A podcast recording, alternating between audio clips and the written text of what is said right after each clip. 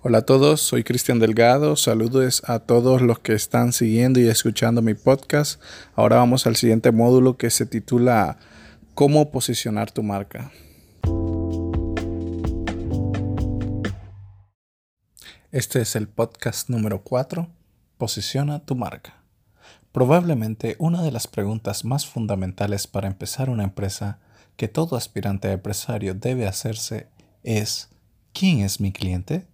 Y la respuesta definitivamente no puede ser todo el mundo, o ya sea por nicho de mercado o tipo de cliente, este debe ser identificado. Existen distintos tipos de negocios en el mercado, pero los más importantes son dos.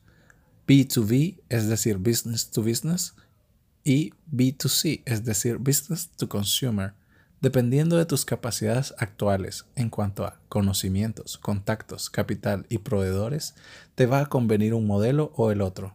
Por ejemplo, si estás empezando un negocio en el mercado de la moda o ropa y es una marca nueva que estás impulsando, no te recomiendo para nada empezar vendiéndole al consumidor final, de uno en uno, porque vas a agotar todos tus esfuerzos en ventas con poco retorno.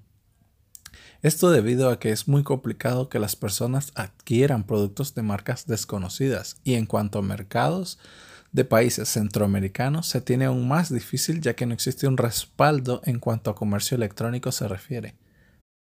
En cambio, si legalizas tu marca y consigues unas muestras iniciales con su empaque bien presentable y una buena relación en cuanto a calidad-precio, puedes iniciar ventas de pedidos, en cantidades de 100 en 100 en tiendas donde tú determines que tus potenciales clientes visitarán y aunque el margen de ganancia por unidad sea bajo, vas a empezar a posicionar tu marca en el mercado.